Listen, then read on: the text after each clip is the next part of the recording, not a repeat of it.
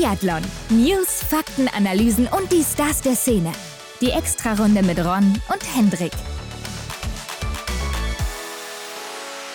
Ach, Hendrik, zurück sind wir wieder. Na? Immer noch keine Besserung im Weltgeschehen in Aussicht momentan. Leider müssen wir das so verkünden an dieser Stelle. Ich glaube, da erzählen wir jetzt auch nichts Neues. Aber wir hoffen natürlich, wir können euch hier mit der Folge mal so ein bisschen rausholen aus dem wirren Alltag momentan. Aus diesen ganzen Meldungen, Nachrichten, die sich den ganzen Tag über überschlagen. Ich habe mir auch die ersten ein, zwei, drei Tage nur immer weiter alle fünf Minuten die Tagesschau refreshed, um zu gucken, was gibt's Neues. Ja, Aber äh, man macht sich einfach nur verrückt, ne? bis ich mir dann auch mal gedacht habe, was machst du da eigentlich, Ron? Ja, ging mir auch so. Also aktuell möchte man natürlich irgendwie auf dem Stand sein, aber ich habe mir dann auch jetzt angewöhnt, höchstens einmal irgendwie so ein Update zu machen und dann Ja. eben äh, nicht weiter mich auf die ganze Situation äh, zu beschränken. Heißt aber nicht, dass man das aus dem Auge verliert, ne? Aber irgendwie muss Ja. man sich ja ablenken. Gerade bei dem schönen Wetter, das hat mich schon wieder ein bisschen Aufschwung gegeben. Ja, ist immer schön, wenn die Tage wieder länger werden, ne? die Sonne mal so ein bisschen rauskommt. Ist ja, glaube ich, auch europaweit aktuell so. Wenn man mal in Kontiolahti guckt, das Wetter ja auch wieder wunderschön. Ne? Kevin Vogt wieder mit ein, einigen wunderschönen Aufnahmen da. Äh, mit der Abendsonne, die da untergeht. Ja, richtig. Aber ja, und ich finde, da ist auch der Biathlonsport immer noch eine gute Abwechslung, ne? dass man mal wieder rauskommt, dass man sowas eben noch hat, denn einige Sportler oder vielleicht auch Leute im Umfeld des Sports haben sich ja auch dazu geäußert, muss man jetzt unbedingt Biathlon betreiben oder sich angucken? Und ich finde, ja, sollte man eigentlich schon, jetzt ausgerechnet auch in diesen Zeiten, sich auch ein bisschen unterhalten mit anderen Dingen, die einmal so ein bisschen rausholen und äh, auf andere Gedanken auch wieder bringen. Aber klar, die aktuellen Ereignisse, die ziehen natürlich auch immer noch im Biathlon ihre Kreise und damit kommen wir doch direkt mal zu unserer ersten Kategorie. Frisch gewachst. Ja, denn wir haben ja letzte Woche schon berichtet, dass die Russen und Belarussen nicht mehr starten werden im Weltcup. Und jetzt hat auch nachträglich dann die IBU gesagt, wir schließen euch hier aus von den Wettkämpfen, nachdem das ja auch in allen anderen Sportarten, Verbänden passiert ist. War dann natürlich unnötig, denn äh, es ist schon geschehen, dass die selber nicht mehr antreten wollten. Aber ähm, sie haben dann eben trotzdem offiziell nochmal nachgezogen. Ja, aber ich finde, das ist trotzdem nochmal ein gutes Zeichen, dass man da eben dann nochmal nachgehakt hat. Genauso die Chinesen und Südkoreaner beenden auch vorzeitig ihre Saison, aber erstmal grundlos, also hat damit erstmal nichts zu tun. Auf der anderen Seite denke ich mir dann, China in der ganzen Sache natürlich jetzt auch so ein bisschen komisch und äh, Südkorea, da wissen wir auch, einige Russen da am Start in der Mannschaft, die ja da ähm, Ja, gewechselt sind damals zu Pyeongchang-Zeiten zum Beispiel, als sie sich da ein paar Russen eingekauft haben, damit die ein bisschen äh, konkurrenzfähiger sind bei den Olympischen Spielen. Ja, ich erinnere mich da an so ein paar Spezialisten. Aber klar, vielleicht hat es äh, hier und da den Grund dafür, äh, also dass es da einen Zusammenhang gibt. Stand jetzt weiß man es doch nicht genau, oder? Nee, wie gesagt, also erstmal grundlos, keine Äußerungen dazu. Sind auf jeden Fall nicht mehr dabei. Mhm. Ähm, eine andere Meldung auch in dem Zusammenhang war ja, dass ein Biathlet oder ehemaliger Biathlet gefallen ist im, Mhm. ja, im Krieg, muss man ja schon sagen. Ähm, hat da versucht, sein Land, die Ukraine, zu verteidigen. Jeven Malischew, 19 Jahre alt gewesen. 19 Jahre, also Wahnsinn. Ja, wirklich Wahnsinn. Hätte jetzt bei den Junioren-Weltmeisterschaften starten können und Mhm. äh, da Wettkämpfe vollbringen und stattdessen musste er da in diesen sinnlosen Krieg ziehen. Ja, da hat das ZDF ja auch nochmal einen schönen Beitrag zu gemacht, muss man so sagen. Ihr werdet es wahrscheinlich gesehen haben, ihr habt ja die Rennen verfolgt und dann ist auch dieser Beitrag nicht an euch vorbeigegangen. Ja, es ist wirklich sehr, sehr schwierig, finde ich. Ähm, die Worte so gefallen und äh, junge Leute so, das kenne ich eigentlich nur aus den Geschichten von meinem Opa damals. Ja, ja, ja. Ähm, aber dass wir das hier in unserer Zeit noch so erleben, auch wie ich letzte Woche schon gesagt habe, das ist wirklich unvorstellbar eigentlich. Ja, ich finde es auch immer noch sehr abstrakt, was da überhaupt passiert, dass man sich das so gar Ja. nicht verwirklichen kann. Auch wenn das ist ja quasi nebenan, nicht weit von uns weg, aber Mhm. ähm, dass da sowas gerade passiert, das klar, man kennt es so aus Filmen, aber dass es jetzt so die Realität ist hier in Europa, das ist einfach nur verrückt und das kann man gar nicht richtig greifen. Ich zumindest nicht, Hendrik. Mhm. Ja, mir Ähm, geht's genauso. Aber ich finde es gut, dass wir ihn hier nochmal erwähnen, denn das soll natürlich nicht in Vergessenheit geraten. Und er steht natürlich auch für viele andere Ukrainer in seinem Land, Mhm. was die da gerade durchmachen. Und klar, da kann man auch nur sagen, wenn ihr da irgendwas tun wollt, spenden oder sonstiges, dann ist das wahrscheinlich sehr gerne gesehen. Also da gibt es ja Mhm. genug Möglichkeiten, äh, Hilfsorganisationen oder sonstiges. Oder man kann sich da natürlich auch selber einbringen für Unterkünfte, für Flüchtlinge und so weiter. Und ich würde sagen, Hendrik, damit kommen wir jetzt auch mal wieder zum Biathlon und wenden uns auch mal wieder den Dingen zu, von denen wir ein bisschen mehr Ahnung haben. Ja, und es gab zwei Meldungen in der letzten Woche, die dann im Biathlonsport für großes Aufsehen gesorgt haben. Das war einmal Johannes Tingesbö, der seine Mhm. Saison vorzeitig beendet.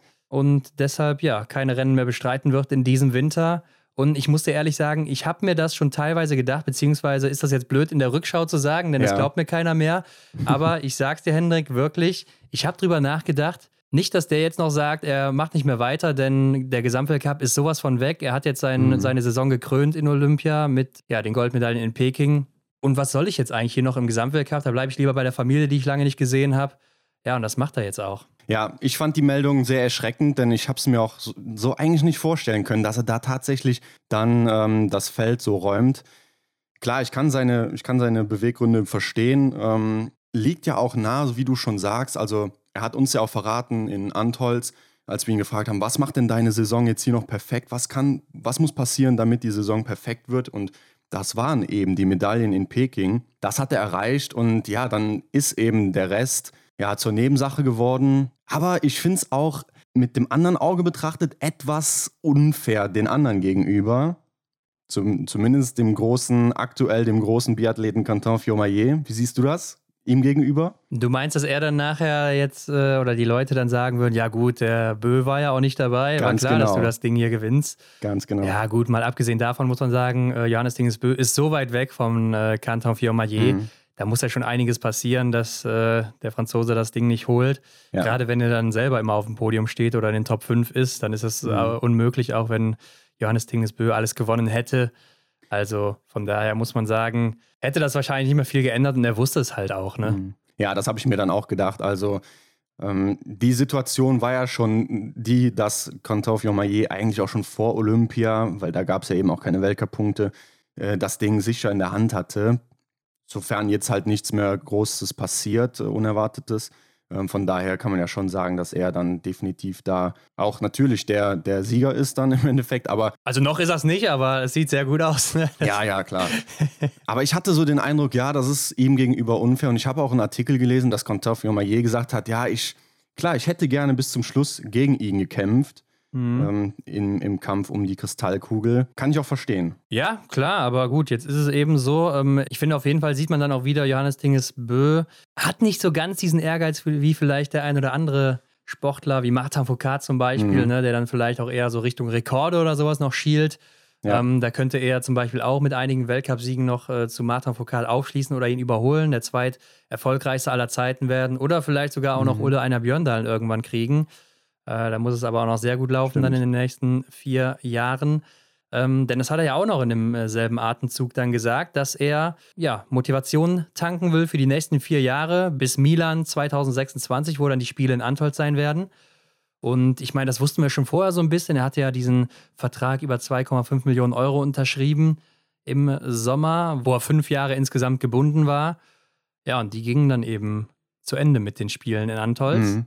Ja, ist ja auch so sein formuliertes Ziel. Aber ja, sein Bruder Taibö auch nicht dabei, krank gewesen nach Peking und äh, hat sich dann erstmal eine Pause gegönnt. Jetzt wollte er eigentlich zum Sprint wieder dabei sein, hat es aber wohl nicht rechtzeitig geschafft oder hat gedacht, ja gut, ja. ich glaube, mit der Form muss ich hier nicht an den Start gehen. mhm. Und ist dann auch zu Hause geblieben, wird aber in Ottepe zurück sein. Genau, er hat uns geschrieben, I will be back, wie Arnold Schwarzenegger damals. ja. Also da können wir uns nochmal auf Taibö freuen. Und auf wen wir uns noch bis zum Saisonende freuen, ist vermutlich Erik Lesser, denn er hat ja seine persönliche Bombe platzen lassen. Werbung. Hendrik, du hast es gesehen, die Wade Deutschlands ist unterwegs mit den Skiern von Salomon, oder? Das kann man doch nicht übersehen bei solchen Waden. Ich glaube, jeder weiß, dass wir von Erik Lesser reden. Was ist er da in Kontulachti die Wand hochgeklettert? Aber ich glaube, das kann nicht nur an den Waden gelegen haben, denn er ist mit Salomon-Ski unterwegs. Da fragt man sich natürlich, wie kriegt man so Waden? Natürlich mit Salomon-Ski. Also, denn Salomon ist ja Ski-, Schuh- und Stockhersteller im Nordic-Bereich. Und da ist Erik natürlich bestens ausgestattet und der läuft die Dinger natürlich auch schon ein paar Jahre. Das heißt, mhm. die Waden, die müssen ja irgendwie gewachsen sein über die Zeit. Ja, da sollte ich mir auch mal ein paar von zulegen. Aber Henrik, wir gehen doch mal hier weiter in unserer Salomon-Geschichte, die wir ja schon seit einigen Folgen hier aufdecken. Ja, im Jahr 1979 sind wir angekommen. Ganz schön lange ist das mittlerweile schon her, ne? Da waren wir noch gar nicht auf der Welt. Ja. Da wussten wir noch gar nicht, dass wir mal existieren werden. Ja, und in der Wintersaison 79-80 kommt in Frankreich und Schweden das Salomon Nordic Nordic-System auf den Markt. Äh, und das bestand aus Skischuhen und der passenden Bindung. Also endlich war das System komplett. Also spätestens dann gab es keine Ausreden mehr dafür, mit Flipflops oder Adiletten in den Skiern unterwegs zu sein, beziehungsweise in der Bindung. Aber wem das nicht genug ist, Salomon bietet ja auch noch andere vielfältige Bereiche. So ist es, nicht nur im Profibereich, sondern auch im Hobby- und Amateurbereich natürlich. Bei Salomon findet wirklich jeder was, ob du jetzt Ski fährst, ob du Snowboarden gehst, äh, Trailrunning, Straßenlauf oder einfach nur wandern gehst. Salomon ist da dein Ansprechpartner. Genau, und alle Infos dazu findet ihr wie immer in den Show Notes. Genau, klickt da einfach auf den Link, da kommt ihr direkt zu Salomon. Da erfahrt ihr alles zur Geschichte und den ganzen Produkten von Salomon. Einfach in den Show Notes den Link anklicken und damit an euren Waden arbeiten. Ich gebe mein Bestes, Ron. Werbung Ende. Ja, letzte Woche haben wir noch drüber spekuliert. Der eine oder andere, der wird vielleicht aus dem deutschen Team auch ausscheiden und jetzt hat er es öffentlich gemacht. Er hängt das Gewehr an den Nagel, hat natürlich riesige Wellen geschlagen, auch wenn es nicht wirklich überraschend war, muss man sagen. Klar, mhm. man kann überlegen, Oberhof 2023, zu Hause im eigenen Wohnzimmer das nochmal mitnehmen. Das wäre sicher cool, haben wir letzte Woche auch drüber geredet. Genau, ja. Aber klar, man kann es auch verstehen, er wird älter und ich glaube, was auch ja, der Hauptgrund ist, ist eben die Motivation, die nicht mehr so ganz da ist. Und mhm. wenn du mhm. dich dann im Sommer nicht mehr so quälen kannst oder so und nicht mehr über die Grenze hinausgehen kannst, weil du einfach keine Lust mehr hast, dann mhm. wird sich das auch im folgenden Winter niederschlagen. Dann werden auch die Ergebnisse nicht mehr so gut sein und dann weiß man eben auch, dann lohnt sich das alles nicht mehr. Und er will jetzt, wo er auch noch gut in Form ist, dann eben nach dem letzten Rennen in Oslo Goodbye sagen. Oder Adios, wie er es selber formuliert mhm. hat. Adios, amigos. Genau, die Nachricht kam ja bei ihm im Podcast. Übrigens, äh, ich glaube, wir waren die Ersten, die es gecheckt haben, so richtig, ne? Also, ja. ähm, ich habe da auch morgens direkt mal in den Podcast reingehört und äh, mhm. dann hat er es irgendwo da, ich glaube, bei einer Stunde oder so verkündet. Ja. Und dann habe ich auch direkt mal so geguckt, ja, wo sind denn schon News online? Und da gab es nur eine Seite, die hieß, mhm. ich glaube, Come On oder sowas. Also habe ich noch nie von ja. gehört. Die hatte das dann äh, anscheinend auch schon gehört. Aber ansonsten hatte das niemand mitbekommen und wir waren wirklich so die Ersten auf Instagram. Und dann zogen so langsam alle nach, als sie das dann wohl gelesen haben. Ja, ja. Und der Podcast war aber ja schon am Abend vorher hochgeladen worden. Ja, gut, dass wir unsere Podcast-Konkurrenz im Blick haben. Und ich meine, wenn man jetzt nicht unbedingt äh, darauf pocht, dass man hier äh, dem Erik Lesser das Karriereende zutraut, also wenn man nicht, wenn man denkt, ja, ich muss hier den jetzt äh, rund um die Uhr quasi überwachen mit dem, was er teilt. Vielleicht kommt da jetzt eine Meldung. Ja, dann kann es einem natürlich auch schon mal durch die Lappen gehen. Aber du hast eben gesagt, es war gar nicht so überraschend vielleicht, ne? aber überraschend finde ich doch seine Antworten, die er so dem ZDF zum Beispiel im Interview gegeben hat, wo gefragt wurde, ja, wirst du denn irgendwas vermissen? Und er eiskalt so sagt, nein, keine Sekunde. Im Biathlon jetzt oder was? Ja. War das denn direkt nach dem Rennen oder war das? Nee, nee, ich meine, das war im Interview. Beim Training oder so wahrscheinlich dann. Ne? Ja, genau, beim mhm. Training, was dann bei der Staffel der Frauen ausgestrahlt wurde. Ja. Oder mit dem Nils vom ZDF zusammenstand. Ja, ja. Also, es hat mich doch sehr schockiert, so diese eiskalte, nee, auf keinen Fall. Also, ähm, irgendwie muss man doch trotzdem da. Vielleicht hat er die Frage nicht richtig verstanden oder so. Ja, das kann ich mir jetzt auch nicht oder nur sehr schwer vorstellen. Oder vielleicht ja. hat er es auch irgendwie anders interpretiert. Ich weiß es nicht. Weißt du, weil wenn man so lange so eine Leidenschaft macht, sein Hobby zum Beruf macht und dann eben so viele Jahre an der Weltspitze agiert. Man muss ja auch sagen, der Sport oder auch äh, sein Job dann äh, hat ihm ja auch Dinge ermöglicht, die er sonst wahrscheinlich niemals geschafft hätte. Und äh, mhm. ich denke, er kann auch ganz, ganz gut davon leben. Von daher. Mhm. Ähm, glaube ich nicht, dass man oder dass er es so gemeint hat, dass er da jetzt irgendwie gar nichts vermisst. Oder vielleicht war er jetzt auch einfach in der letzten Zeit ein bisschen genervt von den ganzen Reisen und so weiter, mhm. ähm, von dem Wegsein von zu Hause. Ja, aber wie das so ist bei Eric Lesser, hat das Ganze natürlich auch hohe Wellen geschlagen. Mhm. Und er hat ja auch seine Reichweite auf Instagram dafür genutzt, ähm, auf die aktuellen Geschehnisse in der Ukraine aufmerksam zu machen. Hat äh, Anastasia Merkushina seinen Account geliehen Mhm. Und die hat dann da ein paar Bilder, ein paar Videos hochgeladen von der aktuellen Situation in der Ukraine. Sie selber ja auch Ukrainerin und Weltcup-Athletin und ähm, wollte vor allen Dingen damit seine russischen Fans oder Follower ansprechen, die er ja auch so stark jetzt im Januar dazu bekommen hatte, als er mhm. Eduard Latipov sein Ergometer da geliehen hatte oder was auch immer, als der zu Hause oder in Oberhof zu Hause bei ihm dann also nicht zu Hause bei Eric Lesser, aber in seinem Ort halt, in Quarantäne war nach seiner Corona-Infektion. Ja. Denn in Russland, da weiß man ja, da sind die Nachrichten jetzt nicht so ganz unbeeinflusst von der Regierung, würde ich mal sagen. Ja klar, das war eine gute Möglichkeit, glaube ich, den Leuten da den ein oder anderen Einblick zu geben und natürlich auch uns. Ne? Also dann da so wirklich hautnah Bilder zu sehen, das ist schon wirklich erschreckend, was man da so sieht. Aber auf der anderen Seite ist es natürlich auch gut, dass Erik dann da seine Plattform äh, für hergibt. Ja. Aber wir haben ja auch überlegt, wer aus der Biathlon-Szene könnte vielleicht noch irgendwas reißen, so in der Hinsicht. Und da kam uns auch Erik in den Kopf, denn er hat ja durch diese Aktion mit Latipov dann eben viele russische Fans dazu gewonnen. Und ja, dann war das wahrscheinlich ein gutes Sprachrohr. Ja, aber nicht nur deshalb. Ich glaube auch einfach, weil er jemand ist, der auch polarisiert oder mhm. natürlich auch von den Medien immer sehr gerne aufgegriffen wird und ähm, deshalb natürlich einer der perfekten Personen dafür ist. Aber klar, die ganzen russischen Follower, die er dazu bekommen hat, die passen da natürlich perfekt. Das waren ja um die 30.000 oder 35.000, ich weiß es nicht. Ich habe auf jeden Fall mal nachgeguckt. Er hat auch jetzt in diesen zwei Tagen auf Instagram circa 34.000 Follower dazu bekommen. Mhm. Also der geht hier auf seinen letzten Tagen nochmal richtig durch die Decke, was das angeht. Ist natürlich jetzt nicht ganz der Sinn davon gewesen, aber. Ich würde sagen, ähm, war wahrscheinlich nicht sein Ziel. Es wurde ja auch dann zum Beispiel in der Tagesschau, zumindest auf der Homepage da gezeigt. Also das ging ganz gut rund und auch in allen anderen Medien. Hendrik und ich haben mhm. zu den News jetzt nichts mehr auf dem Zettel. Ja, es gab noch ein paar Corona-Fälle, ne? Tatsächlich. Ah, ja, das ja, gibt es ja neben der ganzen, ja. neben dieser schrecklichen Sache in der Ukraine auch noch. Ähm, also die hätte ich jetzt auch mit in die, die Rennen hier reingepackt. Ja, können wir auch machen. Dann springen wir weiter. Blick in die Kristallkugel.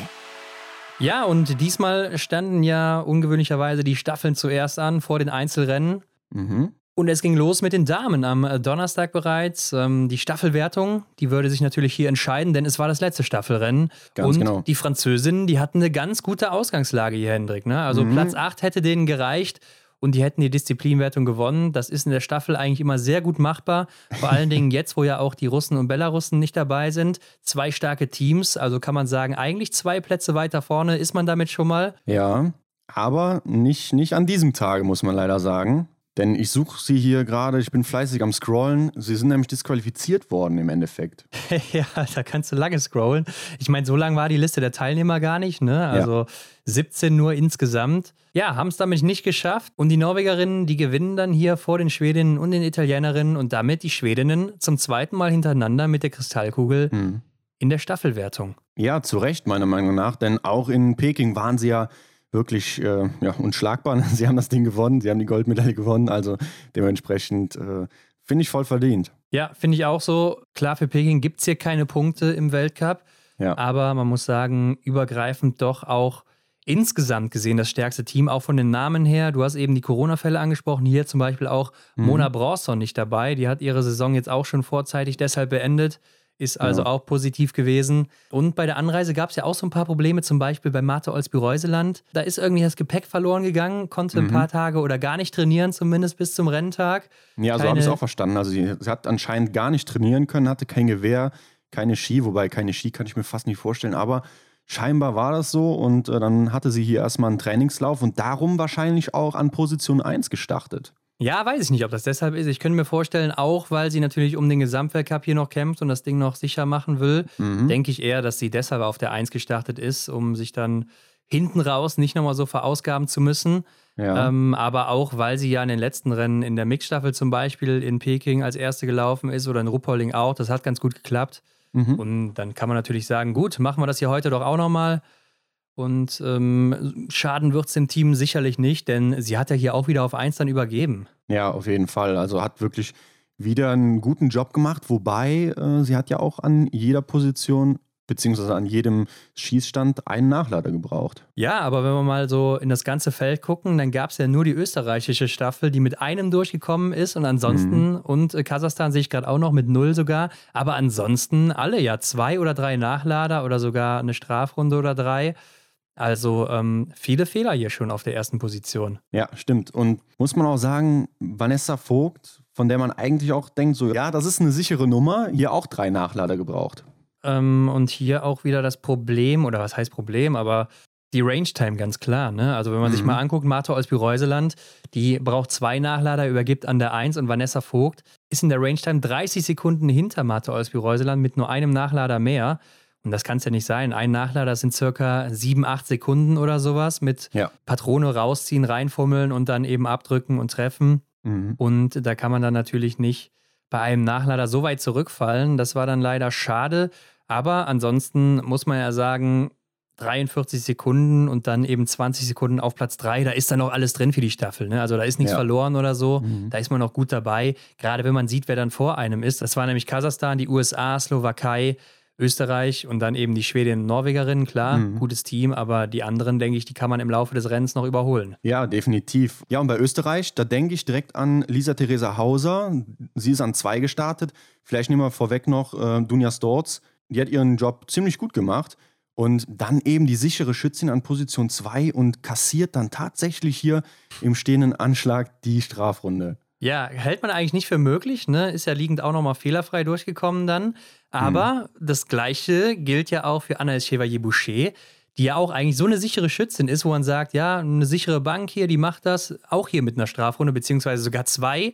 Mhm. Ähm, auch noch eine, die ja dann in den Einzelrennen danach wieder gut war. In Peking ja genau dasselbe schon wieder, ne? Ja, ja. Und natürlich auch Vanessa Hinz, ne? Ja, sie hat sogar zwei gebraucht dann. Ich hatte auch den Eindruck, und es wurde, glaube ich, auch so erwähnt, dass Wind aufkam. Ja, definitiv. Also man sieht es ja auch an den Fehlern wieder. Ne? Der Schießstand mhm. in Kontiolach, die ist eigentlich nicht so schwer, muss man sagen. Zeigen auch so die meisten Ergebnisse aus der Vergangenheit. Aber wenn dann eben Wind mit im Spiel ist, dann wird es natürlich schwierig. Und klar, Vanessa Hinz, die hat es noch richtig gut gemacht im Liegendanschlag, aber dann stehend eben hier, ja, das deutsche Team schon sehr weit nach hinten geworfen. Ist nämlich hier auch die vorletzte dann in ihrer Position und damit geht die deutsche Staffel natürlich weit nach hinten, verliert mhm. fast zwei Minuten hier. Ja, und dann denkst du natürlich auch wieder, jetzt ist das Rennen schon wieder vorbei, ne? Vor allen Dingen, wenn es nach vorne dann schon wieder eine Minute 20 ist, da muss schon wieder alles perfekt laufen unten raus. Ja, klar, ich meine, da kamen ja dann auch noch Franziska Preuß und Denise Herrmann, ja. die auch beide wieder gut liegend durchkamen. Dann die Nachlader bei Franziska Preuß, zwei Stück an der Zahl im stehenden Anschlag. Ja, man muss wohl sagen, sie musste auch hier riskieren, ne? Also mhm. musste schon all in gehen, hat auch sehr schnell geschossen weil ansonsten wäre ja nichts mehr drin gewesen. Und von daher ging da nicht mehr viel mehr, bringt aber die deutsche Staffel wieder näher an die Norwegerinnen ran, also holt da 25 Sekunden circa auf, mhm. geht schon wieder einen Schritt nach vorne in die richtige Richtung. Ähm, aber ich will hier auch mal das Liegenschießen von Hanna Oeberg erwähnen, die ja auch vorne mit dabei war. Sehr, sehr oh, schnell ja. geschossen, zieht da durch, mhm. stoppt mhm. aber dann vor dem letzten nochmal. Und das war so ein Musterbeispiel für das, was wir oft ansprechen, dieser Rhythmuswechsel, ne? wo dann auch der Fehler meistens passiert. Ähm, das kann man echt mal beobachten. Und bei, hier sah man das richtig gut. Hat da in einem äh, ziemlich gleichen Rhythmus bis zum letzten Schuss eben geschossen und der letzte geht dann daneben, als sie nochmal eine kleine Pause dazwischen macht. Ja, war stark, habe ich mir auch notiert. Also die letzte Scheibe, die wollte einfach nicht fallen. Ja, und hier habe ich dann auch langsam gedacht, die Franzosen, die wollen den Titel nicht, ne? Denn hier ging dann auch Justine Brazers-Boucher das nächste Mal schon in die Strafrunde, beziehungsweise musste auch nochmal häufig nachladen und dann kam es dazu, der große Fehler, weshalb die Französinnen disqualifiziert wurden. Sie hat eine Nachladepatrone verloren und hat dann ihr drittes Magazin ins Gewehr gesteckt und damit dann eben geschossen und das darf man nicht und deshalb wurden sie dann hinten raus disqualifiziert. Genau, das heißt, sie ist dann quasi mit vier Patronen im Magazin mit einer geladenen Waffe sozusagen, wobei geladen muss ja nicht sein, aber die Patronen im Gewehr im Magazin gelaufen, oder? Ja, nee, ich denke, sie hat das schon rausgenommen wieder, ne? Ach so. Also, ich denke ja nicht, dass sie äh, dann mit einem vollen Magazin weitergelaufen ist, oder? Hm. Ja, ich denke jetzt gerade daran, dass sie ja nur eine Patrone mehr gebraucht hat.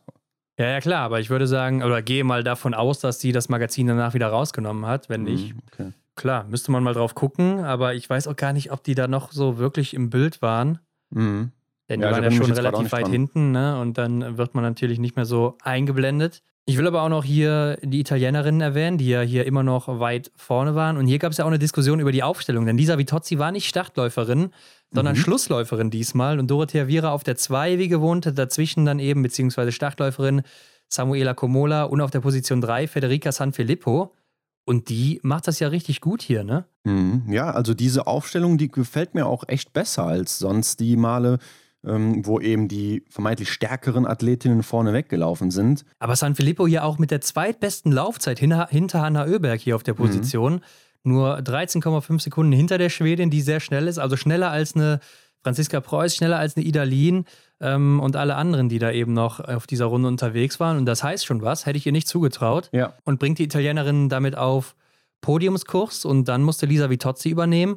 Und ich fand die Aufstellung eigentlich auch gar nicht so schlecht. Ja, sage ich ja auch. Ne? Also mir hat die Aufstellung so gut gefallen und Lisa Vitozzi wie man in der Kurstime sieht, ist ja auch eine schnelle Athletin. Ne? Und sie konnte dann auch eben vorne mit äh, da eben in den Laufzeiten agieren. Ich sehe gerade, sie hat nur acht Sekunden, fast neun Sekunden Rückstand auf Elvira Oeberg, die die schnellste da war.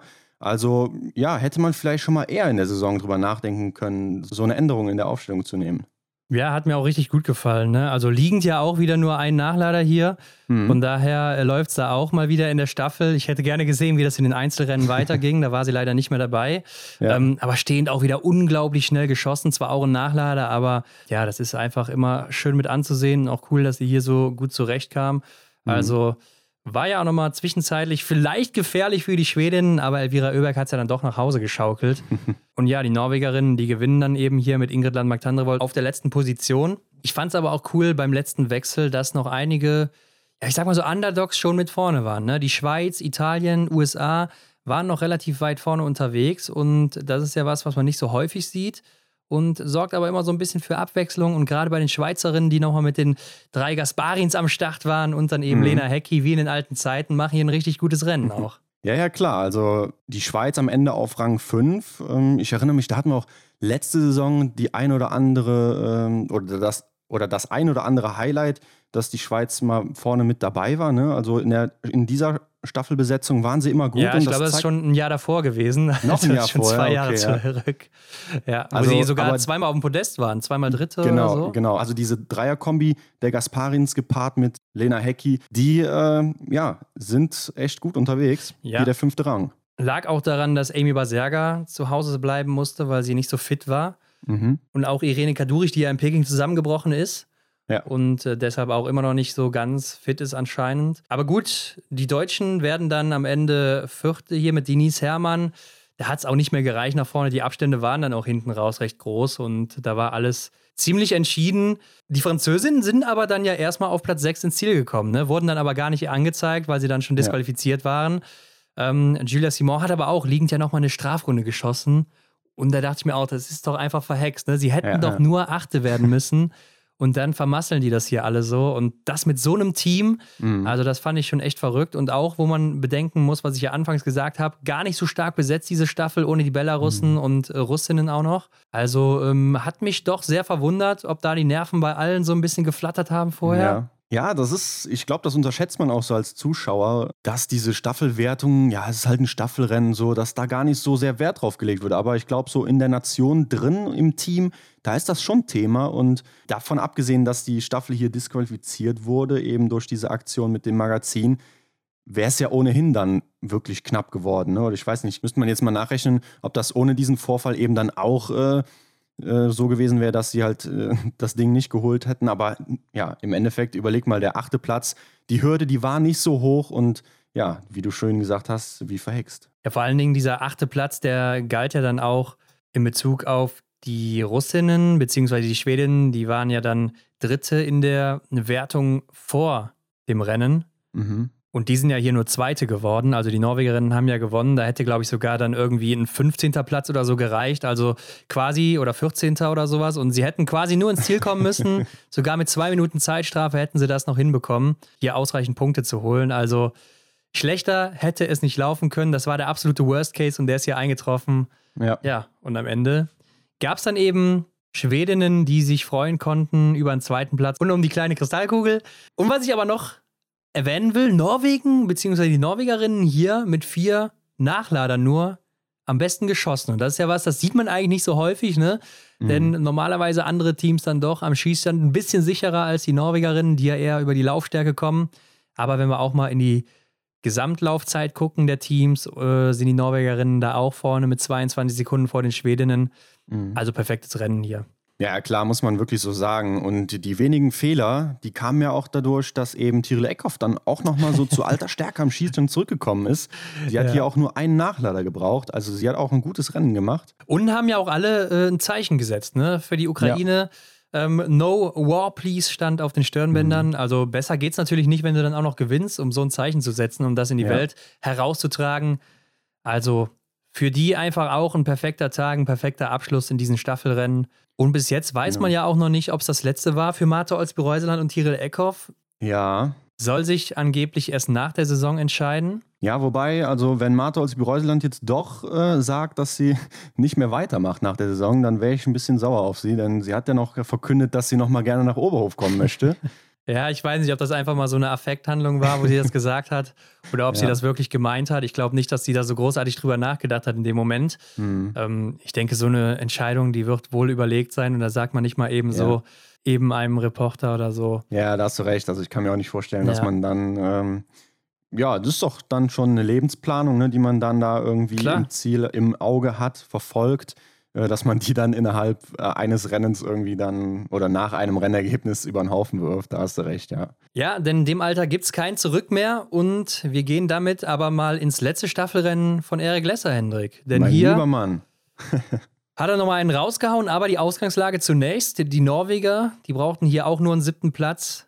Damit hätten sie ganz sicher gewonnen, die Kristallkugel. Aber man muss sagen, die beiden Bös nicht dabei. Und damit war ja. vielleicht das Rennen etwas offener. Aber man muss ja auch sagen, die, die danach rücken mit Philipp Andersen und Sievert Backen, das sind keine schlechten. Nee, absolut nicht. Die beiden, die haben mich vor allem auch im Sprint, also in den Einzel- Disziplinen dann später am Wochenende voll überrascht. Äh, aber bleiben wir bei der Staffel. Ja. Hier haben sie die Bös doch schon sehr, sehr gut vertreten. Also ich bin auch sehr beeindruckt von äh, Philipp Fjeld Andersen. Der ist mhm. gerade mal 22 Jahre alt, hat letztes Jahr den IBU Cup gewonnen und läuft hier schon oben mit. Ne? Im Sprint ja auch nochmal aufs Podest gelaufen, in Annecy ja auch schon aufs Podest gelaufen. Ja. Also das wird, glaube ich, zumindest in den nächsten Jahren einer der größten Namen werden im Biathlon. Mhm. Und den wirst du da auch nicht mehr wegkriegen. Also einfach Wahnsinn, der Kerl.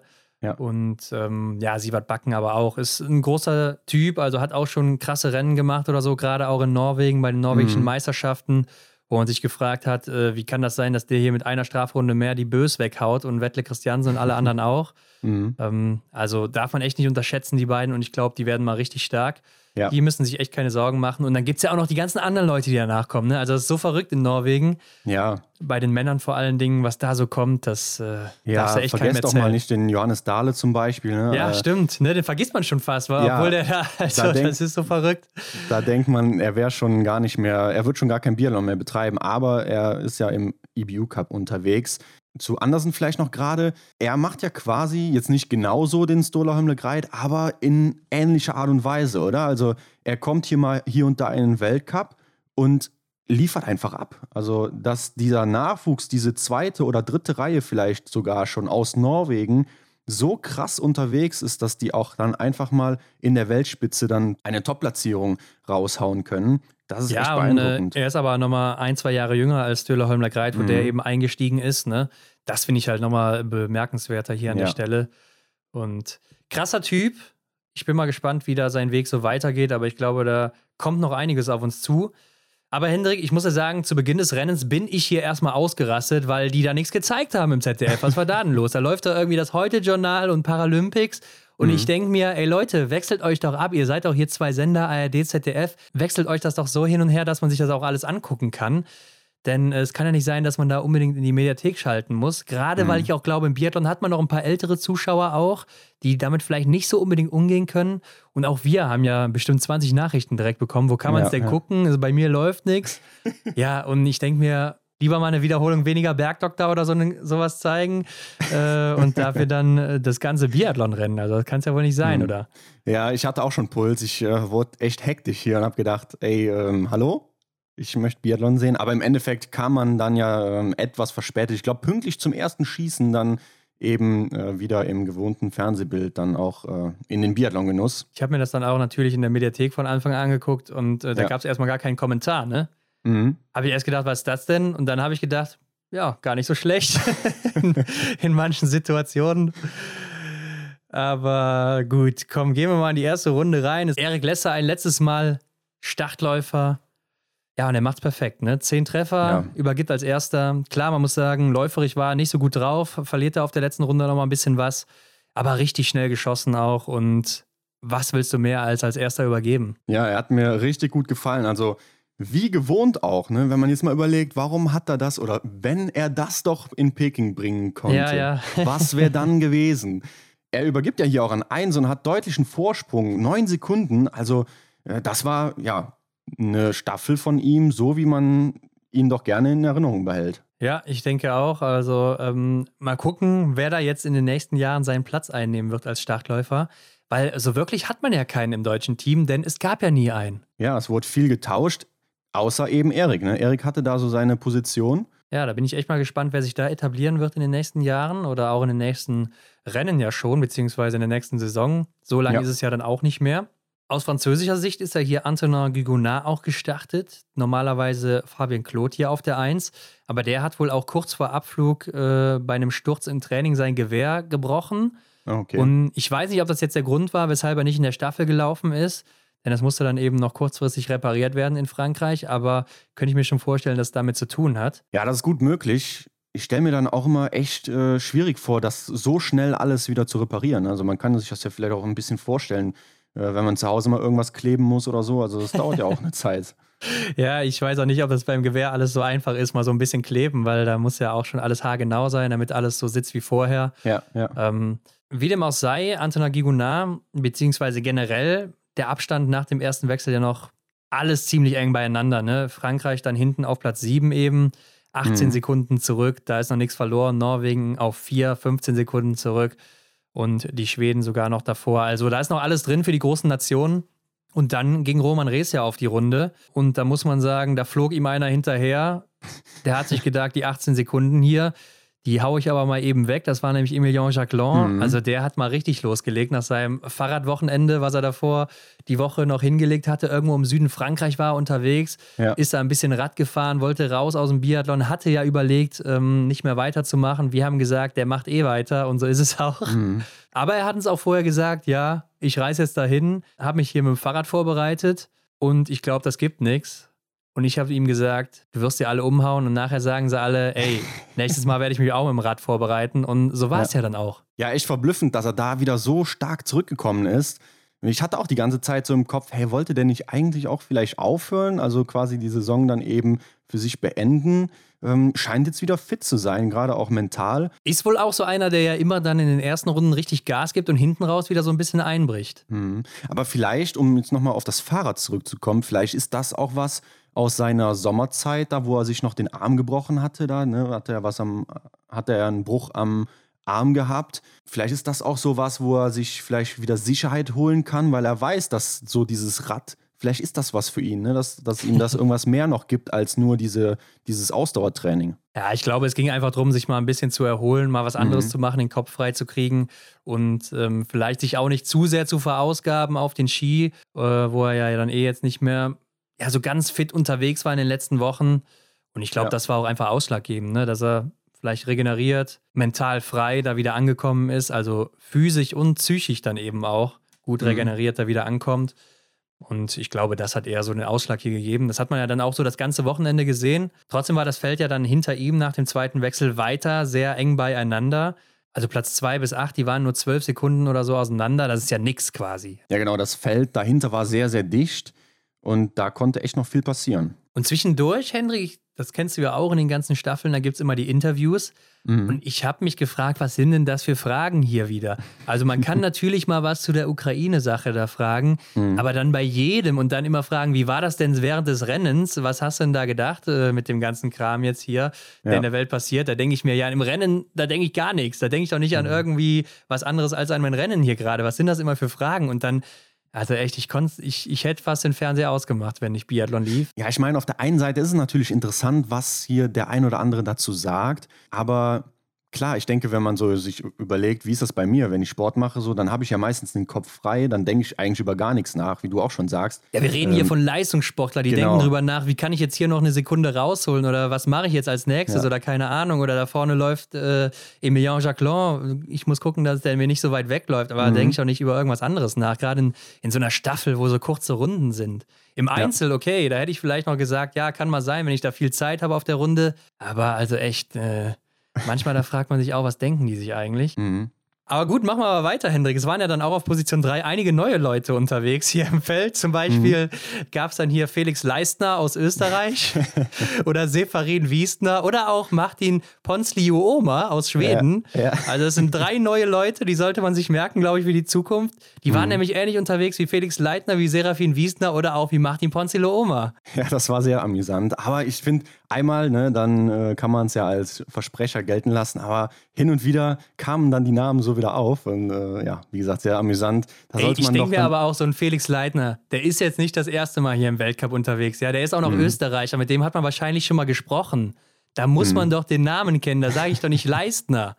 Ja, meine Vermutung ah. war das dann eben, weil die beiden auch so nah aneinander waren, dass sie einfach Wiesner und Leitner zusammengeworfen haben. Ja, weiß ich nicht, aber ich, also Martin Ponslio Oma, also, ja komm, ey. Egal, Stühler Holmler Greit, der war ja hier auch noch unterwegs auf Position 3, genauso wie Simon Detieu. Mhm. Ähm, und die haben ja auch richtig Gas gegeben. Ne? Für Deutschland war es dann Benedikt Doll. Also eine richtig gut besetzte dritte Position hier, fand ich. Ja. Felix Leitner dann eben auch vorne mit dabei und hat da auch noch ganz gut mitgemischt teilweise. Aber was war denn eigentlich mit Simon Detieu los? Denn gerade er ja eigentlich einer der schnellen Leute, auch für die letzten Runden immer einer der schnellsten. Aber ja, die anderen sind ihm hier dauerhaft aufgelaufen. Ja, er kriegt ja auch hier in der Kurstime von Martin Ponziloma 30 Sekunden. Ja. Das ist natürlich viel. Ja, und die eben genannten, Felix Leitner, Benedikt Dolle und Stühler Holmler Greit, alle vor mhm. ihm läuferig. Und äh, das hat mich doch sehr überrascht, gerade wenn man nochmal an die letzte Saison denken, wo er ja auch nach den Weltmeisterschaften dann so richtig gut unterwegs war. Ja. Hat er da seine ersten beiden Siege noch geholt gegen Ende? Mhm. Also, ähm, das hätte ich hier nicht erwartet. Aber ich fand es gut, denn am Ende waren sie ja dann, oder vier große Nationen wieder gleich auf: Norwegen, Frankreich, Deutschland und Schweden. Und es ging wieder um die ersten drei Plätze und das wollen wir doch sehen, oder? Mhm. Ja, ganz genau. Das ist dann auch wieder der Charakter der Staffel. Ne? Dann da sieht man es ja eigentlich öfter, dass man dann eben so ein Kopf-an-Kopf-Rennen hat. Aber bevor wir in die letzte äh, Position gehen, in die äh, Schlussläuferposition, ist dir mal aufgefallen, wie der Italiener Bionas sein Gewehr auf den Rücken schleudert? Also wir wissen ja, äh, Lukas Hofer der macht das ja auch ganz speziell. Aber hier, das sah auch sehr, sehr dynamisch aus. Ja, also ich habe es jetzt nicht gesehen, so explizit, aber mhm. ich könnte es mir jetzt auch vorstellen, dass es wie bei Lukas Hofer ist, der da die Technik entwickelt hat, wo er das Gewehr so hochschleudert und äh, währenddessen seine Stöcke schon aufhebt. Mhm. Ähm, ja, er macht es nicht ganz so spektakulär, aber das sah auf jeden Fall auch sehr, sehr, ja, sehr spritzig aus. Und da fand ja. ich, sah man auch den Unterschied zwischen ja, manch anderer Nationen, die da vielleicht so was holprig unterwegs sind. Ja, ich weiß, was du meinst. Ich glaube, das macht nicht immer ganz so viel aus, aber Lukas Hofer meinte ja schon so mhm. zwei Sekunden vielleicht. Und wenn man das bei viermal Schießen oder so zum Beispiel hat, dann ja, holst du schon acht Sekunden einfach nur dadurch raus. Und ich glaube, die ja. ganzen Italiener, die haben das ja dann auch trainiert mittlerweile. Also Dominik Windig oder so, musst du auch mal drauf achten. Da sieht man mhm. das auch bei den Frauen auch teilweise. Also die haben das alle so ein bisschen von ihm übernommen. Aber gehen wir doch mal wieder zurück auf die Schlussposition. Denn was ist denn einfach Wettle Stjossat Christiansen für ein eiskalter Typ, oder? Wie er ja. im 1 gegen 1 keine Nerven zeigt. Hat danach ja noch bei Instagram geschrieben, Business as usual, also als wäre das was ganz Normales. Und das jetzt schon dreimal hintereinander, ne? Staffel in Peking, Massenstart in Peking und jetzt wieder hier die Staffel. Einfach nur Wahnsinn. Ja, ein krasser Typ und ich glaube, den Job, den wird er auch nicht mehr los in der Staffel. Leider nicht, ne? Aber äh, man muss sagen, viel zu spät entdeckt, ne? Also mhm. ist er auch schon fast 30 oder ich glaube 28 ähm, und jetzt auch erst seit der letzten Saison Schlussläufer. Von daher ja. hätte man das mal früher ausprobiert. Mhm. Aber der größte Favorit war ja trotzdem wieder Canton Fillon-Maillet hier. Ich muss aber sagen, der sah ziemlich platt aus, oder? Also nicht so fresh wie sonst. Ich habe schon gedacht, ja, jetzt geht's hier langsam bergab mit den Franzosen nach der starken Saison. Ja, er war ja auch mit Philipp Navrat zusammen unterwegs. Und äh, die konnten sich dann aber zusammen da nochmal ransaugen. Ja, aber Sebastian Samuelsson, der ist ihm ja sowas von davon geflogen dann auch teilweise. Ja. ja. Und er ja auch eigentlich vorne weggelaufen, Canton Fiormaillet. Also da war ich schon ein bisschen beunruhigt und auf der letzten Runde, da ging es ja nochmal richtig rund dann zwischen den dreien, wo Sebastian Samuelsson dann eben davonfliegt. Und ja, Philipp Navrat hat nachher gesagt, er hat vielleicht die falsche Strategie gewählt da im Schlusssprint. Nachher ist man immer schlauer, sagt er, klar. Mhm, da ja. lässt sich dann immer leichter reden, aber ähm, gut, ich glaube, gegen Canton Fiormaillet jetzt irgendwie im Schlusssprint zu verlieren, ist jetzt auch keine Schande. Nee, glaube ich auch nicht. Aber da habe ich gedacht, warum ist er da nicht vielleicht in den anderen Korridor gegangen? Und ähm, ja. vielleicht war das auch so sein Gedanke, ne, dass er da die falsche Strategie gewählt hat. Aber da habe ich mir gedacht, Mensch, einfach in den anderen Korridor. Ich meine, also von unserer Sicht aus auf dem Sofa relativ leicht gesagt und dann da nochmal ran vorbeiziehen. Aber Ja, war dann nicht so. Und Sebastian Samuelsson, du hast gesagt, er hatte Dampf auf der letzten Runde auch, ne? Und ähm, ja, der Stier, der schwedische Stier. Ja, man kann es nicht anders sagen, ne? Also, das war nochmal richtig äh, beeindruckend von ihm, fand ich. Mhm. Eine seiner brisanten Schlussrunden, die er ja auch selten nur verliert. Ja. Und hatte auch Hoffnung gemacht auf mehr an dem Wochenende. Und damit kommen wir doch mal zum Sprint der Damen. Und da der nächste Sieg der Saison für Denise Herrmann, Hendrik. Nur ein Fehler, Ja. drittbeste Laufzeit, sehr starkes Rennen, gute Range-Time auch, die sechs schnellste hier und gewinnt damit vor Tyrell Eckhoff und Stina Nilsson, die auch beide einen Mhm. Fehler haben. Und ich muss sagen, was für ein spannender Sprint von Anfang bis zum Ende, immer wieder Wechsel. Und es wurde ja richtig spannend, denn Stina Nilsson ja erst mit der 67 gestartet, also recht spät Ja, hinten. ja. Aber es wurde nicht langweilig. Nee, definitiv nicht. Und Denise hat ja auch von vornherein, fand ich, gezeigt, dass sie stark unterwegs ist. Ne? Also sie ist ja von vornherein schnell ins Rennen eingestiegen. Ich meine, das muss man im Sprint auch tun, aber ist auch hier unter den schnellsten Dreiern im Tag. Ja, aber sie ist ja auch eine, die ist schon die letzten drei, vier Jahre immer im letzten Drittel der Saison nochmal mit die Beste. Ne? Also da hat Ja. sie nochmal richtig Körner, holt nochmal die besten Platzierungen raus, hat da, glaube ich, auch ihre meisten Siege geholt und so weiter. Also da läuft es immer richtig gut bei ihr. Ich weiß nicht, was sie da macht, dass sie da hinten raus immer noch so viele Körner im Mhm. Tank hat. Ja, aber hier auch der nächste Sieg und ja, sehr beeindruckend, sehr gut, sah auch sehr gut im Schießen aus. Ja, fand ich auch. Ich denke, das spiegelt ja auch äh, die von dir angesprochene Range-Time wieder. Und dass sie da auch flott unterwegs war. Der eine Fehler, den haben sich ja auch andere geleistet. Von daher passt das optimal hier. Tyrell Eckhoff kommt ja auch wieder gut ran.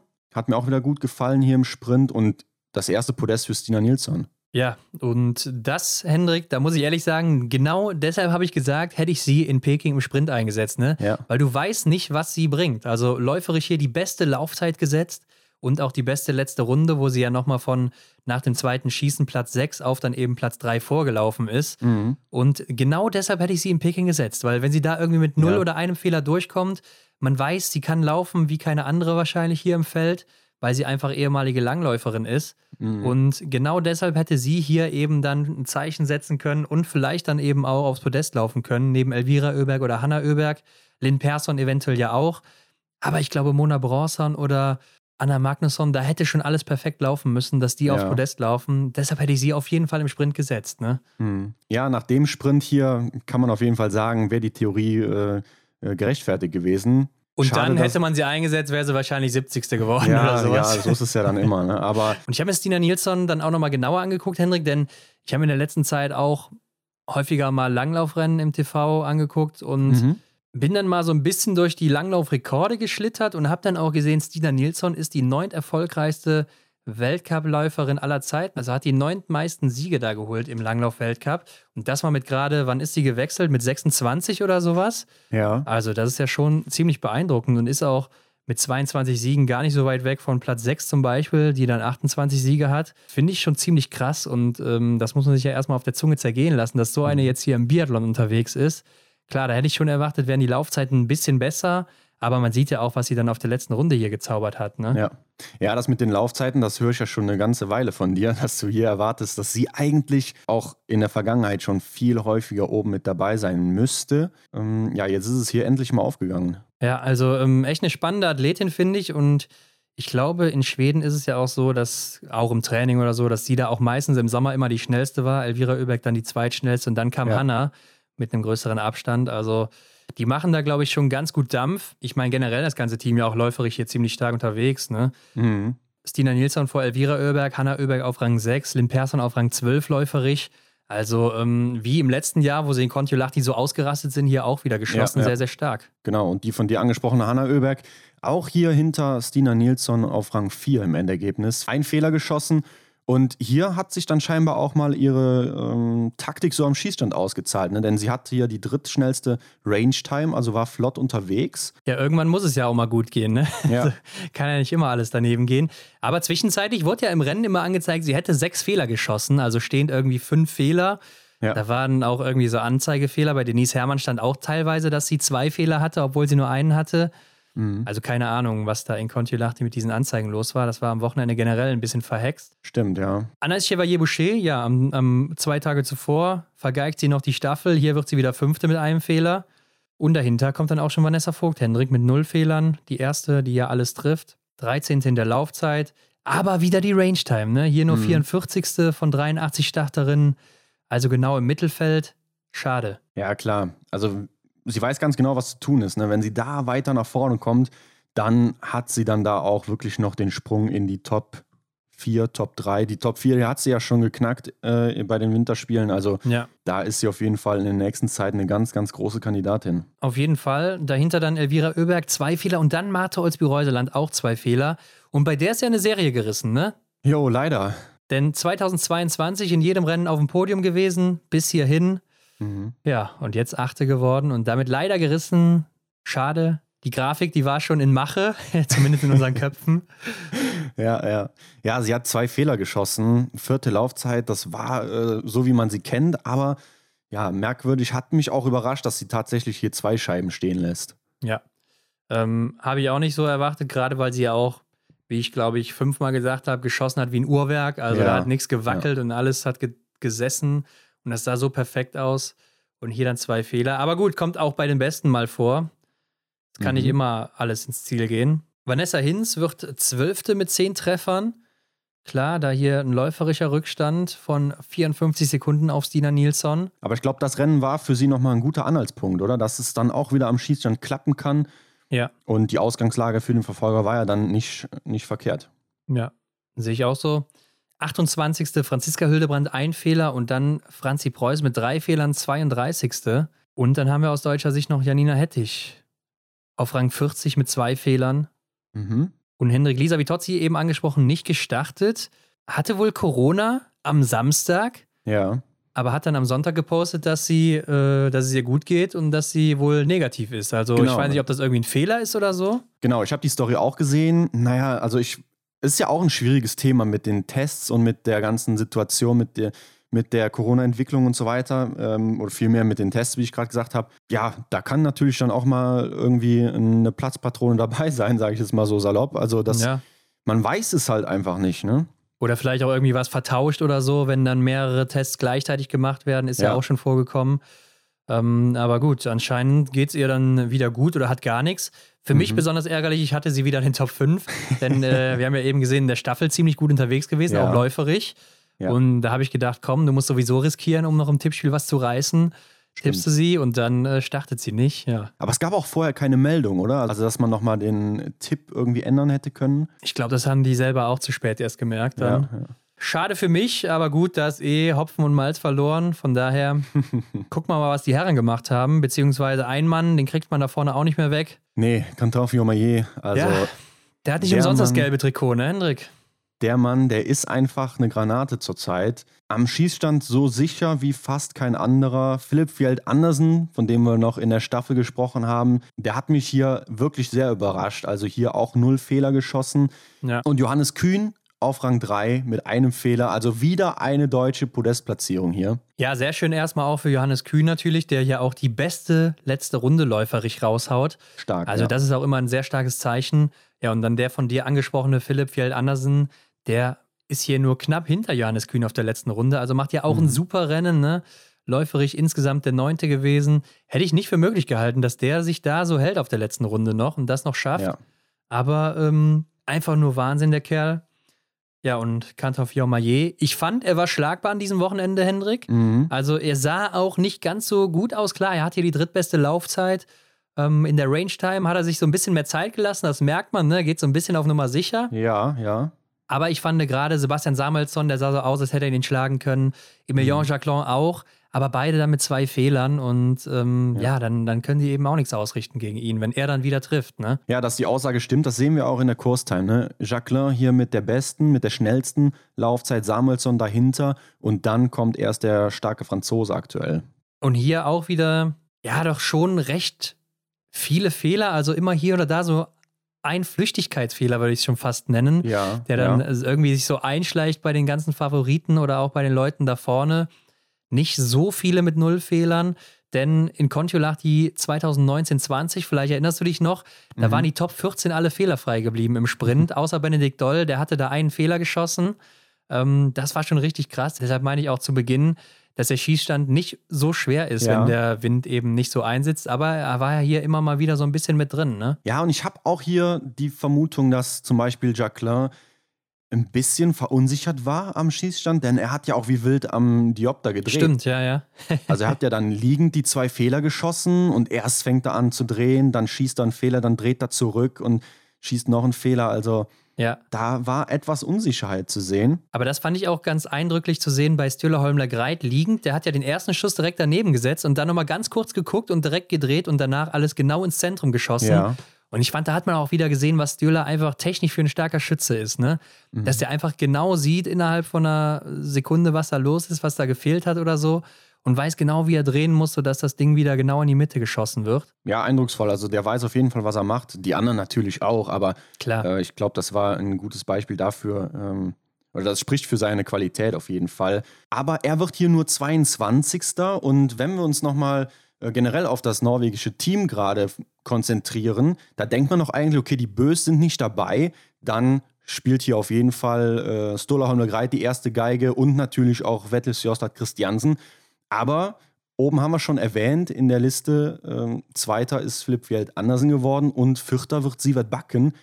Also da denkt man sich doch, ja, jetzt sind die Bös nicht dabei, okay, Klar, es gibt noch zwei andere starke, aber dann stehen da zwei ganz andere Norweger oben mit dabei. Ja, aber ich meine, die haben schon die ganze Saison immer wieder ganz gute Ergebnisse gehabt. Ne? Also ich finde das mhm. jetzt nicht so super überraschend, dass die beide jetzt da äh, vorne zu finden sind.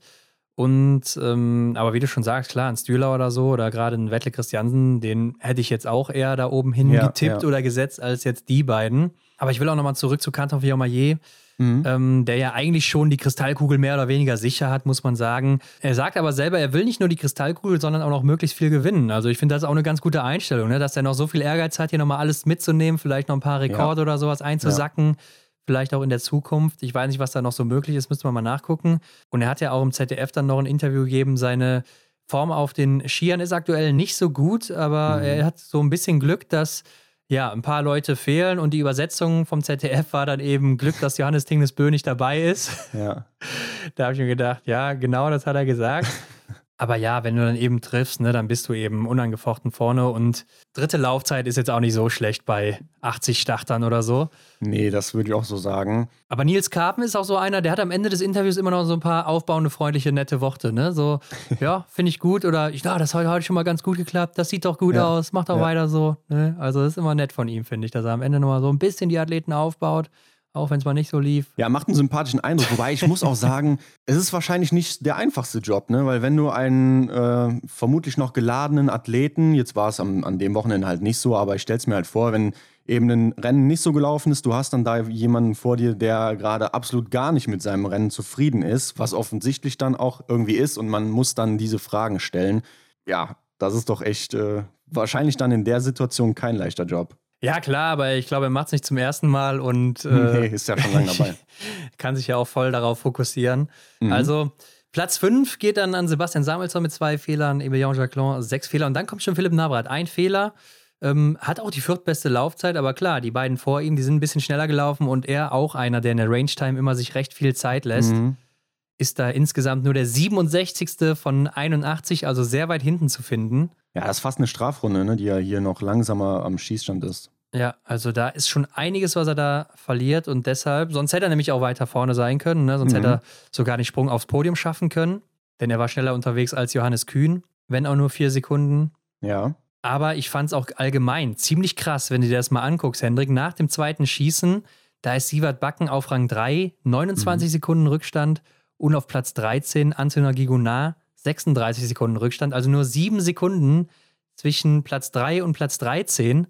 Äh, da war noch alles drin nach dem mhm. zweiten mhm. Schießen, ne? Ja, ja, auf jeden Fall. Also das war eng. Ähm, macht natürlich auch Spaß dann zuzuschauen. Ne? Also das ist ja. ja mal wieder viel spannender als Rennen, die wir schon vorher halt gesehen haben. Ja, und das war ja ähnlich dann auch wie bei den Damen am äh, Vormittag. Mhm. Erik Lesser, Zwölfter hier mit einem Fehler. Jo, 14. Laufzeit. Trifft vielleicht hier noch gar nicht so sehr zu, aber irgendwie habe ich das Gefühl, äh, also auch mit einem Auge schielend jetzt hier auf den Verfolger schon, irgendwie habe ich das Gefühl, dass es was mit einem macht, wenn man sein Karriereende bekannt gibt, oder? Also das hat man in der Vergangenheit bei anderen Leuten auch schon gesehen. Zum Beispiel bei Andreas Birnbacher erinnere ich mich, da lief es dann plötzlich auch wie von Geisterhand, äh, nachdem er sein Karriereende bekannt gegeben hat. Ja, ich glaube, das beste Beispiel ist immer noch Raphael Poré, der dann irgendwie von Ah, ja. seinen letzten sieben Rennen, ich glaube, fünf gewonnen hat oder sowas. oder, und bei allen auf dem Podium stand dann auf einmal Ja. wieder, obwohl es vorher nicht ganz so lief. Also, ähm, ja, da sieht man einfach, was der mentale Aspekt wieder ausmachen Mhm. kann, gerade im Biathlon. Und auch, was das eben nochmal für Kräfte freisetzen kann auf der Strecke oder so. Ja. Und ich glaube, die Worte Erik Lesser auf seiner Abschiedstour, das können wir schon mal auf Band aufnehmen oder sollten wir vielleicht schon mal im Hinterkopf behalten für die Ja. nächsten zwei Wochen, weil ich glaube, es wird uns noch öfters passieren. Beziehungsweise, wie viele Rennen haben wir noch? Ähm, fünf Einzelrennen und dann eben noch eine Staffel. Also sechsmal wird es wahrscheinlich noch passieren, Hendrik, Ja, eine Mixstaffel, ne? Und eine Single-Mix-Staffel haben wir noch, genau. dass wir das noch hören werden. Ich kann mir auch vorstellen, dass wir das nochmal hören. Mm, Roman Rees, ein Fehler auf Rang 20. Ja, leider läuferig auch nicht so in Schwung gekommen hier. 24. da auch nur. Benedikt Doll, 25. mit drei Fehlern. Da hat es dann eher wieder am Schießstand gehapert. Und dann David Zobel, 32. War auch noch ganz gut unterwegs, schießt dann aber auch noch eben jeweils einen Fehler. Läuferig im Bereich von Roman Rees. Aber eine ganz gute Ausgangslage auch immer noch für den Verfolger dann. Ja, ich glaube, das ist gerade für David Zobel auch wichtig, ne? dass er sich dann eben für die nächste Saison auch schon ja doch qualifiziert bzw. bemerkbar macht, ne? dass er es eben hier auch gut in die Verfolgung schafft. Und äh, das kanadische Team um Scott und Christian Gau, die sind ja dann auch fast komplett rausgenommen worden, alle Corona-positiv gewesen, Ja. sind dann hier nicht an den Start gegangen. Ja, das war ja auch eine Thematik aus dem deutschen Team. Ne? Da gab es ein paar Techniker, die stimmt, erwischt ja, hat. ja, stimmt. Also äh, da musste sogar der Arzt dran, wie wir gehört haben. ja, gut, dass der auch mal Athlet war, ne? Also, Ja, also ich muss ehrlich zugeben, ich wusste das nicht, dass er auch mal Athlet war. Und ich glaube, Erik Lesser hat auch gesagt, so ja, der hat ja auch mal einen Weltcup äh, gewonnen. Und ich dachte, so, hä, wie, ist das jetzt ein Scherz oder? Und danach wurde es ja nochmal klargestellt. Äh, ja. ja. ja, tatsächlich auch in Kontiolach, hier einmal gewonnen, einmal Dritter geworden Mhm. in einem Sprint und einem Verfolger. Also kennt sich da aus. Und Hendrik, dann ging es zum Abschluss in den äh, Verfolger der Damen zuerst mal. Und hier ging es für Marta Olsby-Reuseland schon um die kleine Kugel in dieser Wertung, denn ja, Mhm. sie führt sehr komfortabel damit. Vier Siegen sind es, glaube ich, schon. Ja, Und die Verfolgerin war dann Elvira Oeberg direkt dahinter. Oder was heißt direkt? Da war schon ein kleiner Abstand zwischen den beiden. Es gewinnt hier aber Tiril Eckhoff mit ihrem ersten Sieg der Saison. Zwei Fehler. Dorothea Viera dahinter mit 20 Treffern. Und dann Denise Herrmann auf Rang 3 mit drei Fehlern. Ja, da war ja die große Frage, kann Denise Herrmann überhaupt den ersten Platz verteidigen? Wird sie vielleicht weit abrutschen, weil viermal geschossen wird? Hier hat sie jetzt drei Fehler geschossen, trotzdem noch Dritte geworden. Aber beeindruckt hat mich Tyrell Eckhoff. Ich hatte irgendwie das Gefühl, das war so ein Rennen, wie wir es äh, in Ja. ihrem dominanten Winter gesehen haben. Genau das Ähm, äh, habe ich mir auch aufgeschrieben. Also es sah wieder so aus wie letztes Jahr. Oder? Ja. Also am Schießstand stark, äh, da, da kam irgendwie nichts dazwischen. Klar, sie hat sich zwei Fehler geleistet, aber irgendwie äh, hat dann da auch wieder alles gepasst. Ja, also nicht, dass sie auch schon abgeschlossen hatte mit der Saison, so innerlich für sich selbst oder beziehungsweise mit ihrer Karriere, aber das sah schon sehr befreit aus halt insgesamt, ne? Ja. Und deshalb, ja, ich fand auch, also eindrücklich hier gemacht. Insgesamt ja auch einen ganz guten Verfolger gemacht, die viertbeste, wenn man die Sprintrückstände abzieht. Mhm. Läuferig auch solide, klar, die letzte Runde, da hätte sie mal wieder ein bisschen rausnehmen können.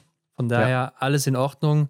Und Denise Herrmann hatte ja leider auch noch die Chance auf den Sieg. Was heißt leider? Aber eher leider, dass sie den letzten Schuss dann wieder vorbeisetzt. Ne? Denn sonst Mhm. wären die beiden ja zusammen auf die letzte Runde rausgegangen. Und das hätte ich mal gerne gesehen, denn ich weiß gar nicht, ob wir das schon mal gesehen haben. Ja. Tyrell Eckhoff gegen Denise Herrmann. Mhm. Und dann beide ja auch noch in einer ganz guten Form aktuell läuferig. Ja, Tyrell Eckhoff leistet sich ja die beiden Fehler auch noch äh, beim letzten Anschlag. Ne? Also, sie hat es dann nochmal Ja, spannend stimmt, gemacht.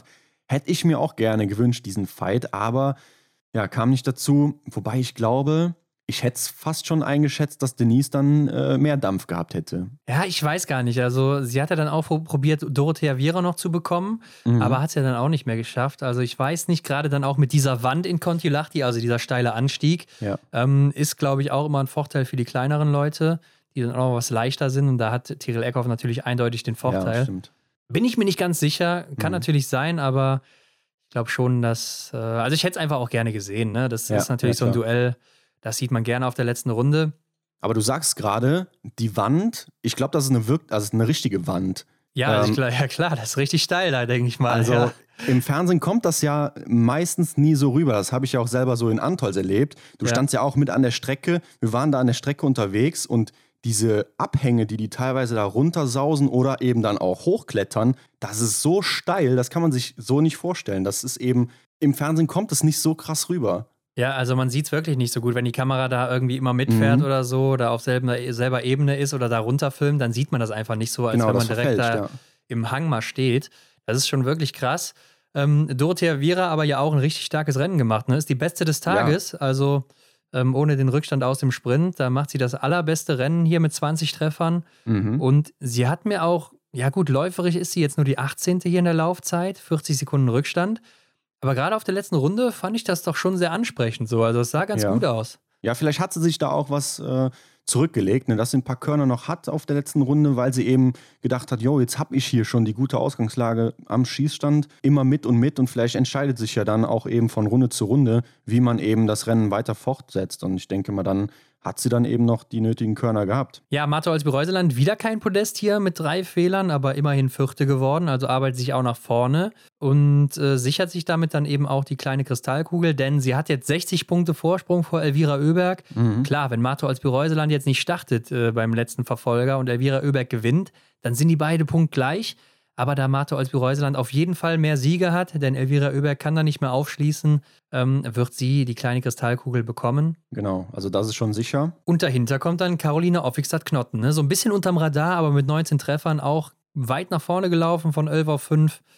Macht ja auch nochmal zum Abschluss ein richtig gutes Rennen. Ja, ihre Ausgangslage war ja auch gut. Aber ja, unterm Radar hatte ich auch gar nicht mehr so auf dem Schirm. Ja, also hatte ja auch läuferig sehr viele Probleme.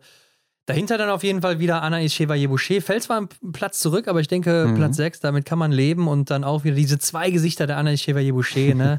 Hier wieder ganz gut unterwegs und in der Staffel dann eben gepatzt. Platz 8, Franziska Preuß, macht ein sehr gutes Rennen. Die zweitbeste des Tages. Jo. läuft äh, 24 Plätze nach vorne, auch 20 Treffer und im Interview hat sie nachher gerätselt, wann das denn wohl das letzte Mal war. Hat sie sogar unterwegs gemacht, hat sie gesagt. Auf der Ja, vorletzten Runde oder so hat sie überlegt, wann habe ich denn das letzte Mal 20 Treffer geschossen und sie meinte dann in Pyeongchang im Einzel 2018. Aber ich habe mal nachgeguckt und es war 2020 im Einzel auf der Pokeljuka. Ah, ja. Und äh, sie hat sogar ja auch äh, in Ruppolding 2019 im Massenstart 20 Mhm. Treffer gesetzt und da hat sie gewonnen. Also Franzi, da würde ich schon sagen, das sollst du doch wissen, ne?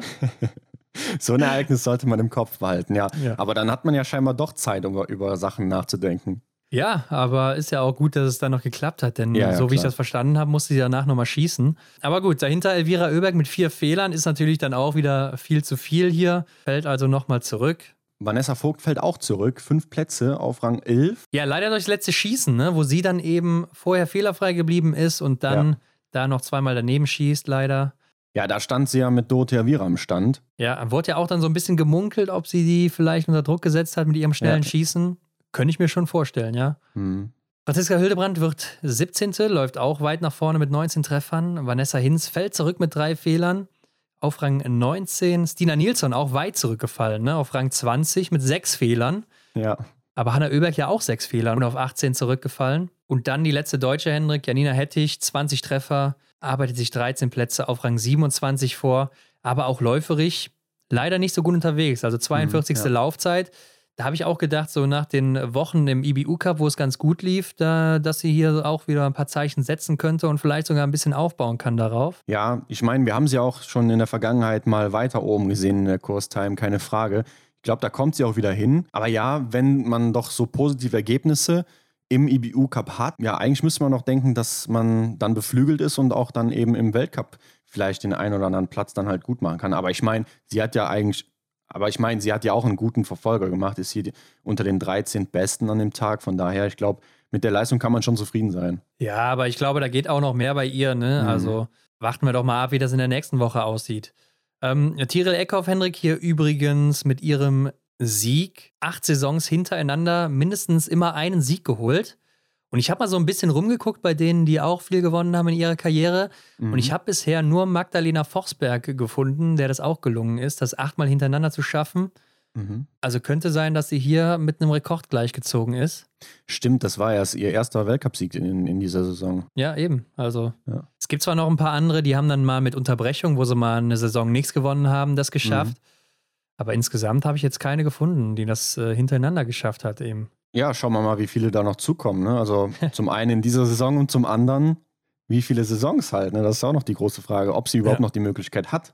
Ich habe mir auch danach nochmal die Pressekonferenz angehört mit ihr und ähm, irgendwie habe ich so das Gefühl, sie hat keinen Bock mehr im Moment. Also mhm. sie, sie antwortet immer nur so ganz kurz und äh, ziemlich geschlossen. Ja. Äh, so nach dem Motto, so, mach weiter, ich will hier weg und ich weiß auch nicht. Also vielleicht hat sie auch wegen der aktuellen Situation keine Lust, aber. Ja, das kann natürlich ein Faktor sein, aber das kann ich immer nicht ganz so nachvollziehen, ne? dass man halt so dann plötzlich keinen Bock mehr hat. Äh, also, falls es so ist. Ja, vielleicht ist das ja nur falsch interpretiert von mir. Also, ja, es kam ja zumindest alles, so rüber, fand ich jetzt so in der ja Pressekonferenz. Dann denke ich mir doch, wenn man so einen krassen, erfolgreichen Winter letzte Saison oder letztes Jahr hatte, ah, dann, dann will man doch da wieder hin. So, das habe ich ja auch äh, schon immer so gedacht von ihr, dass sie dann auch jetzt in diesem Winter wieder so agiert wie im letzten. Aber ist halt auch die Realität, dass das oft auch so gar nicht funktioniert.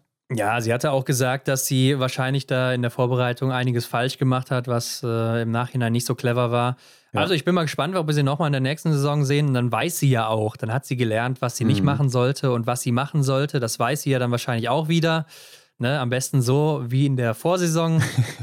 und dann mal gucken, wie es da weitergeht, wenn es denn weitergeht. Aber gucken wir mal, was haben die Herren gemacht? Denn Canton Fillon-Maillet, der hatte ja dieselbe Ausgangslage oder eine ähnliche wie Martha als Reuseland.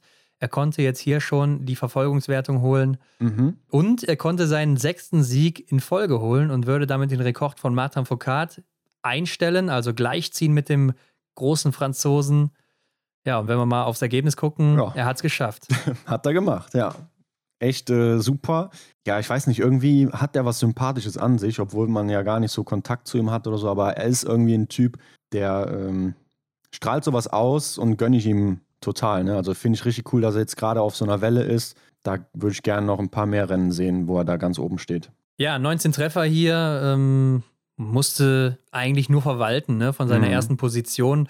War läuferig auch gar nicht so gut unterwegs, nur 13. Laufzeit. Klar, konnte er auch am Ende wieder was rausnehmen. Aber man muss sagen, er wurde nur einmal von Emilien Jacquelin so richtig gefordert dann, ne? wo es auch ja. dieses Duell gab mit den beiden direkt am Schießstand. Das war beim dritten Schießen, das erste Stehenschießen somit. Ja, und da wusste sie auch direkt, jetzt geht es hier gleich rund zwischen den beiden. Ne? Also ja. da knallt es jetzt richtig hier am Schießstand. und so war es ja dann auch, aber Jacquelin mit einem Fehler zieht er den kürzeren. Er musste, er musste irgendwas machen, weil man ist schwer davon ausgegangen, dass Kantor Fiume trifft. Im letzten Anschlag hat er sich dann halt einen Fehler geleistet, aber das äh, hat dann auch nicht mehr irgendwie zu einer brenzlichen Situation geführt. Aber ja, das Duell, ja, da habe ich auch gedacht, cool. Ähm, hoffentlich gehen sie zusammen raus. War aber ja, ja, so. ja. Mhm. Habe ich auch gehofft. Dann äh, vielleicht, dass sich alles beim letzten Schießen dann entscheidet. Ja, ja. Emilien Jacquelin aber auch hier wieder mit hohem Tempo reingegangen von Beginn mhm. an, ne? wollte hier wieder was zeigen. Ich fand dann aber auch in Runde 3, wo er dann hinter Canton Fiormaillet herlief, da sah er oben, als er an dieser Wand angekommen mhm. war, schon ziemlich platt aus. Und ja. da dachte ich mir, war das vielleicht mal wieder ein bisschen zu viel? Und dann natürlich auch auf der letzten Runde, wo es ja dann drum ging, ne? ähm, ja. war es ja dann auch so, dass er da nicht mehr so wirklich noch die Power hatte. Ja, das hat man eindrucksvoll gesehen, äh, gerade weil gewisse andere Leute ihn da halt haben stehen lassen. Vielleicht war es tatsächlich dann auch von ihm so eine falsche Taktik. Er hat ja auch schon früh dann äh, zu Beginn die Lücke schließen wollen, also ist schnell nach vorne vorgelaufen.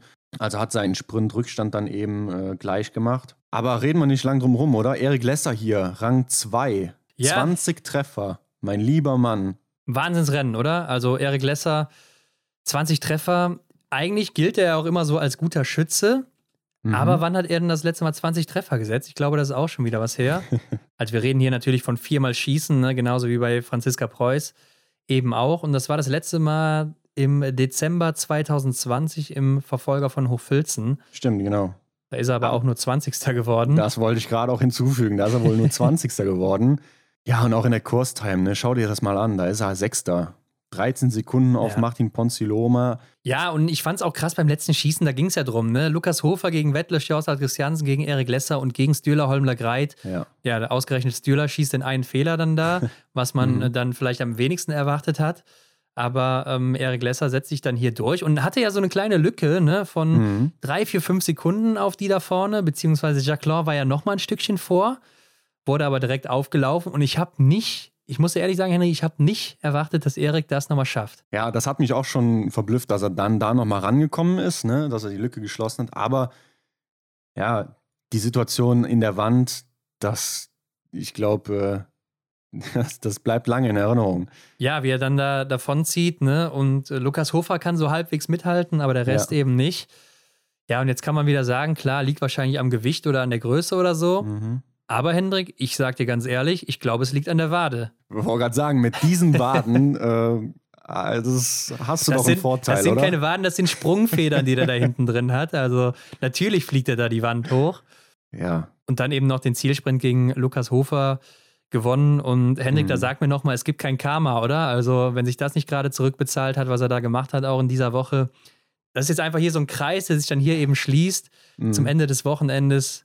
Wohlverdient und ich glaube auch noch ein perfekter Abschluss für ihn in Kontiolahti, wo er ja 2015 Verfolgungsweltmeister geworden ist. Genau. Er war ja wirklich erfolgreich in Kontulachti. Also, ähm, Ja, letzter Podestplatz war auch in Kontiolahti ein Jahr Mhm. zuvor im Einzel, im ersten Rennen direkt. genau. Und er hat, ich glaube, nach der Staffel hat er gesagt, das wäre so eine Fünf-Sterne-Küche hier in Kontulachti Stimmt, für ihn. Ja. Also, ja. ja, ist einfach eine schöne Geschichte irgendwo dann auch, ne? Ja, sehe ich auch so. Ähm, er ist jetzt auch insgesamt Vierter in der Verfolgungswertung momentan. Vielleicht geht es da Mhm. auch noch mal ein bisschen weiter nach vorne, aber habe ich auch gar nicht so erwartet, dass er so weit vorne ist. Klar, man wusste, er hat immer ganz gut aufgeholt in den Verfolgungsrennen, aber dass er so weit vorne ist, das äh, wusste ich jetzt eben nicht. Ja. Aber gut, Lukas Hofer, Dritter, gönnt man ihm natürlich auch, dass er nochmal hier aufs Podest läuft. War ja auch in Peking nochmal knapp. Da habe ich es ihm auch ge gewünscht. Aber gut, hier kam er dann auch nochmal in die Situation und wurde Dritter. Sehr, sehr cool. Ein Fehler geschossen. Fünfte Laufzeit. Also ähnlich unterwegs wie Erik Lesser. Ja, Tag der kleinen Leute. Da- Dahinter kommt dann ein größerer oder wie man äh, auch sagt, ein breitschultriger Emilien Jacquelin mit zwei Fehlern und dann Wettle Sjostad Christiansen, der hier insgesamt der Beste ist, isoliert Mhm. betrachtet, aber auch nur 1,3 Sekunden vor Erik Lesser. Ja. Auch 20 Treffer gesetzt. Und dann kommt Stühler Holmler Greit, Sievert Backen und Philipp Fjeld Andersen, das norwegische Quartett hier. Und dann kommt Roman Rees auf Rang 9. Ja, hat sich auch deutlich verbessert. Hier elf Plätze hochgeklettert. Ein Fehler, 21. Laufzeit. Ja, schade, dass ihm da die ein oder andere Sekunde oft halt ja, auf der Strecke bleibt. Dann kommt ab Platz 11 Benedikt Doll, Platz 12 Philipp Navrat und Platz 13 Johannes Kühn. Also auch alle drei hintereinander. Johannes Kühn und Philipp Navrat leider ein Stück zurückgefallen. Benedikt Doll sich dafür ordentlich nach vorne gearbeitet. Mhm. Ist ja auch der sechstbeste hier ohne den Sprintrückstand. Also auch nochmal ein gutes Rennen. Ja, ich würde gerne auch nochmal ein Rennen sehen, wo dann eben Philipp Navrat vielleicht mit einem Fehler durchkommt. In einem Feld, wo dann auch ein Fehler geschossen wird. Ja, mit der zweiten Laufzeit. Ja, aber leider schießt er auch zu gewesen. unsicher. Ne? Das sieht auch immer nicht so ganz gut aus, gerade stehend, finde ich. Mhm. Ja, 24. Sebastian Samuelsson, den habe ich ganz weit vorne gesehen hier in dem Rennen. nach der Ansage im Sprint, wo er dann auch ordentlich Gas gegeben hat, habe ich mir das auch gedacht. Aber fünf Fehler sind natürlich weitaus zu viel. Ja, auch für ihn dann eben. David Zobel, ein Platz nach vorne geklettert mit vier Fehlern auf Rang 31. Jo. Und das war es dann auch mit den Rennen. Ich finde, man muss auch hier an der Stelle wohl mal sagen oder auch bedenken, dass natürlich einige große Namen nicht dabei waren. Ne? Mhm. Johannes Bö, Taje Bö, Alexander Loginov, Anton Smolski, Eduard Latipov, Maxim Svetkov. Ja. Alles Leute, die natürlich in die Top 10 beziehungsweise natürlich auch um den Sieg kämpfen können, nicht dabei gewesen.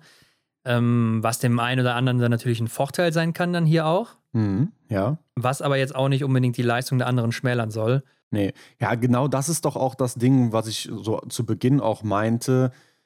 Ja, wird jetzt so der Gesamtweltcup äh, von Quentin Fillon-Maillet, den er ja vermutlich gewinnen wird, wird er immer wieder auf sowas runtergebrochen, ne? dass eben Ja. dann Johannes Dinisbö das dritte Trimester halt hat sausen lassen. Ja, nein, also ich finde es äh, wirklich Quatsch, jetzt hier noch über Johannes Dingesbö zu diskutieren, weil er einfach viel Mhm. zu weit hinter ihm schon war vor dem Wochenende auch. Ja, genau. Also ähm, da hätte der auch nichts mehr ausrichten können. Aber gucken wir doch mal auf die Führungsstände. Ganz weit vorne. Ja, Ladies First. Was sehen wir da? Unverändert. Martha Olsby-Reuseland an Position 1. Wer hätte Elvira- es gedacht? Ich. Aber dahinter tut sich was. Ne? Elvira Oeberg, die überholt nämlich Ginara Alimbekova. Genau. Logischerweise, denn die Belarusin äh, konnte nicht starten. Hat Mhm. sich ja übrigens auch noch auf Instagram gegen den Krieg ausgesprochen. Ist Ja. traurig, dass sie nicht starten kann, darf, wie auch immer, aber ist natürlich auch gegen den Krieg ganz klar.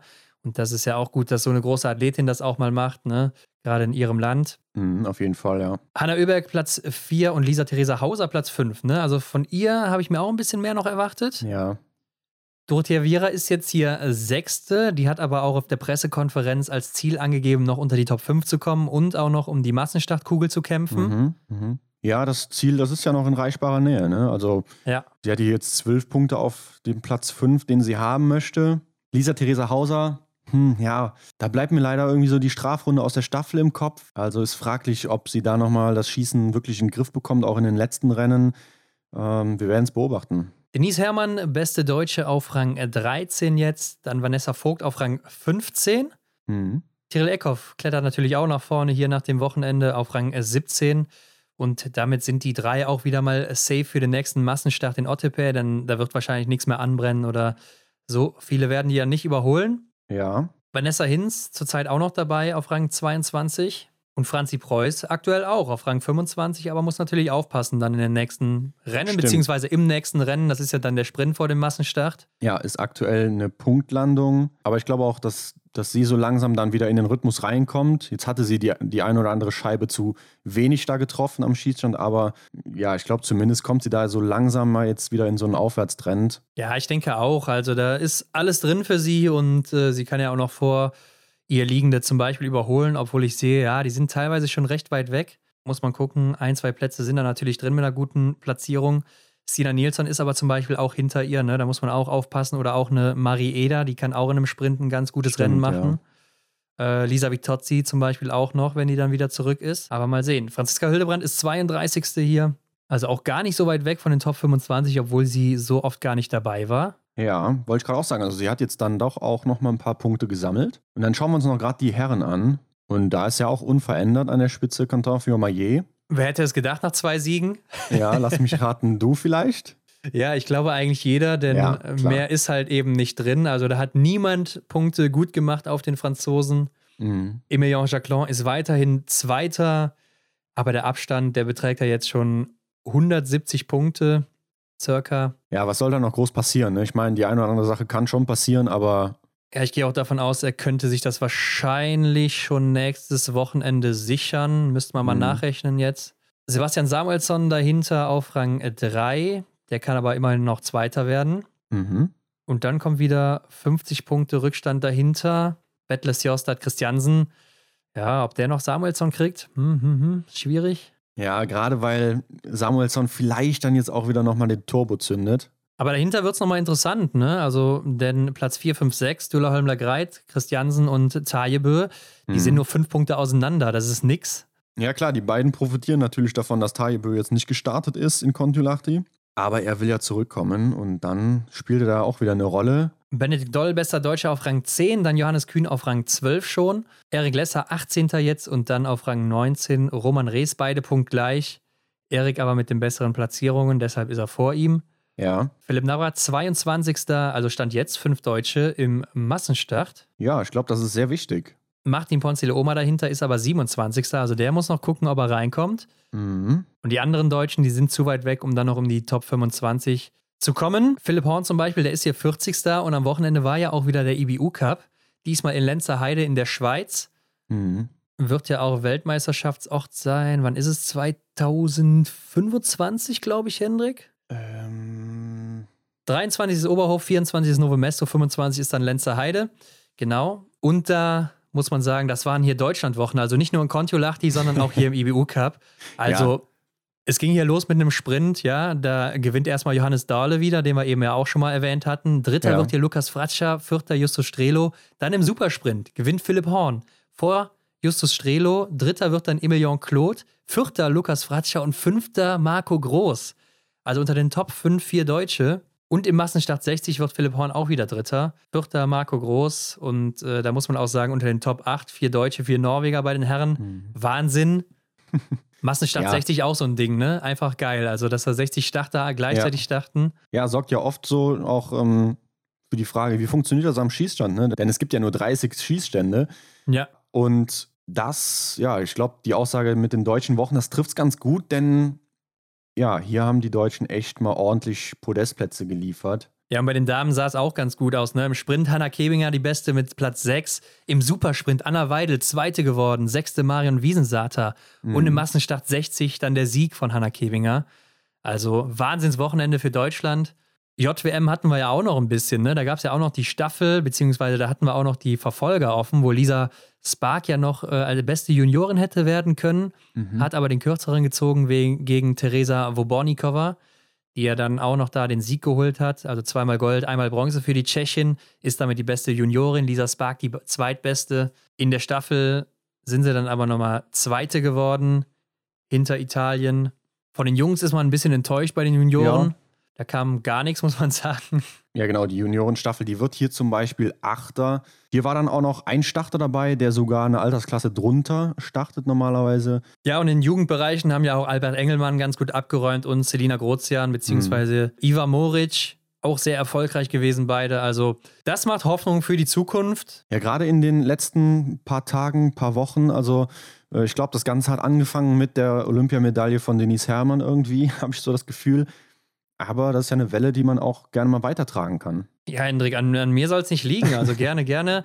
Ähm, aber gucken wir mal, wie geht's hier weiter? Dem Wachstruck hinterher. Ja, auf nach Ottepä. Neuer Ort, unbekannt für alle. In mhm. Estland ist das.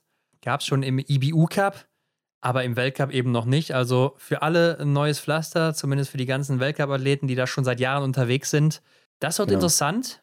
Ja, es steht ein Sprint an wo aber kein Verfolger folgt. Das finde ich ein bisschen, ja, ja, weiß nicht. Nee, ich finde es ganz gut. Also ja? Sprint und Massenstart sind dann auch so eigene Rennen. So Sprint und Verfolger ist ja immer sowas, was das gehört dann eigentlich zusammen. Ja, okay. Also muss man so ein bisschen zusammen betrachten.